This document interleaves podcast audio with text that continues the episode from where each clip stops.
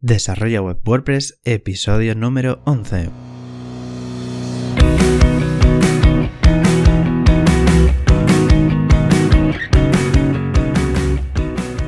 Muy buenos días a todo el mundo y bienvenidos una vez más a Desarrollo Web WordPress, el programa, el podcast en el que hablamos de plugins, temas, frameworks y de la actualidad de este CMS.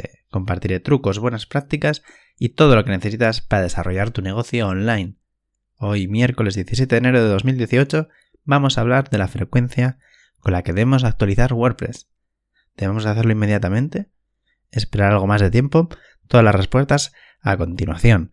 Pero antes de empezar, adrianpajares.com, agencia de desarrollo web y marketing online. Los motivos para actualizar WordPress son muchos, pero los más importantes son la seguridad, las nuevas funcionalidades y las mejoras. Por seguridad, hay que evitar que nos hackeen la web, y esto es muy importante. Las vulnerabilidades hacen que nuestra web pueda ser atacada por terceros y sufrir el robo de información, por ejemplo. Si queremos tener las últimas funcionalidades, tenemos que tener actualizados los plugins, los temas o incluso el core de WordPress. Además, con ello obtendremos mejoras de estabilidad y mejoras de velocidad de carga. Entonces, deducimos que debemos actualizar WordPress inmediatamente, ¿no? Pues no es así. ¿Cómo? Si os acabo de contar los beneficios que tiene actualizar y ahora os digo que no lo hagáis. Lo sé, parece un poco incongruente, pero en realidad no es así. Tiene una explicación, y es lo que quiero plantear hoy. No debes actualizar nada más salir una actualización, sino que es mejor esperar un poco. Vamos a ver por qué. Primero que nada, la gente no suele probar las betas. Esta es una realidad dolorosa, pero es así. Por mucho que se anime al personal a probar las betas de WordPress, plugins y temas, no se suele hacer. Y solo cuando sale la versión definitiva nos lanzamos como locos a actualizar y pasa lo que pasa.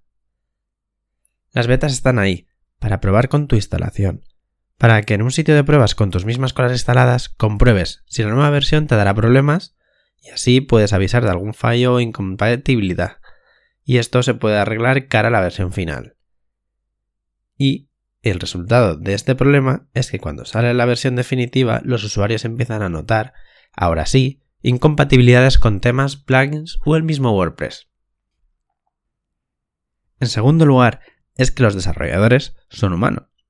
Nos pasa a todos. Eh, yo mismo he subido alguna actualización de alguno de mis plugins y ha roto más de una instalación.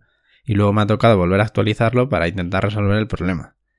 Y es que, en relación con lo anterior, uno no puede probar sus plugins o temas con todas las posibles configuraciones del planeta, y pueden surgir incompatibilidades, problemas o fallos. Es cierto que como usuarios tenemos alguna responsabilidad, porque en vez de simplemente quejarnos en el foro del plugin o tema, podríamos avisar responsablemente al autor del desarrollo, informando de la configuración afectada, pero la verdad es que no se suele hacer. Al final los foros están llenos de quejas y problemas de este plugin o tema o WordPress que en realidad son achacables al usuario, su falta de conocimiento e incluso a veces no haber leído las especificaciones de la nueva versión y sus posibles incompatibilidades. Entonces, ¿qué debería hacer? Te voy a dar algunos consejos personales que te animo a que los tengas en cuenta. Revisa el registro de cambios del plugin, tema o WordPress. No cuesta nada y siempre podemos detectar posibles futuros fallos o incompatibilidades si leemos la documentación y el registro de cambios del plugin, tema o de la nueva versión de WordPress. Echa un vistazo al sitio de pruebas beta y desarrollo. Casi siempre hay un sitio de pruebas beta, o en el caso de WordPress, el blog de desarrollo, donde puedes estar avisado de posibles problemas antes de lanzarte a actualizar. Crea un sitio de pruebas. Esto es súper importante. Es muy recomendable que siempre tengas un sitio de pruebas, un subdominio o una carpeta en tu mismo servidor, en el que tengas un clon exacto de la web que actualizamos, con las mismas versiones de todo. Y es ahí donde debes probar las nuevas versiones de plugins, temas y WordPress. Una vez comprobado que todo funciona, ya podrás actualizar con seguridad el sitio en producción. Espera unos días. Sea cual sea tu estrategia de actualizaciones, nunca está de más esperar unos días a que los usuarios o el mismo desarrollador detecte posibles fallos a solucionar, que te podrán también igual afectar a ti. Haz copias de seguridad antes de actualizar Da igual cómo lo hagas, incluso si pruebas antes en sitios de ensayo, siempre haz copias de seguridad de cualquier sitio que vayas a actualizar. La ley de Murphy nos enseña que si algo puede salir mal, saldrá mal. y no es la primera vez que he probado todo en una copia de pruebas y luego al actualizar la versión de producción, algo va mal. Los pasos que suelo seguir a la hora de actualizar son los siguientes. Primero, siempre sigo el sitio de desarrollo de WordPress, de los temas o plugins más importantes de la instalación de mis clientes y los míos propios, y participando activamente. Pruebo todas las versiones betas y aviso al equipo de desarrollo si detecto algún fallo que afecte a alguna de mis instalaciones, informando con detalle de su configuración.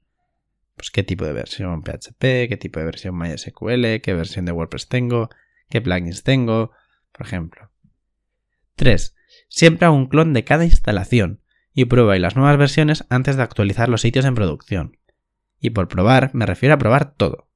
De modo que si tienes un e-commerce, Hago compras reales, compro los cupones, las cuentas de usuario, todo.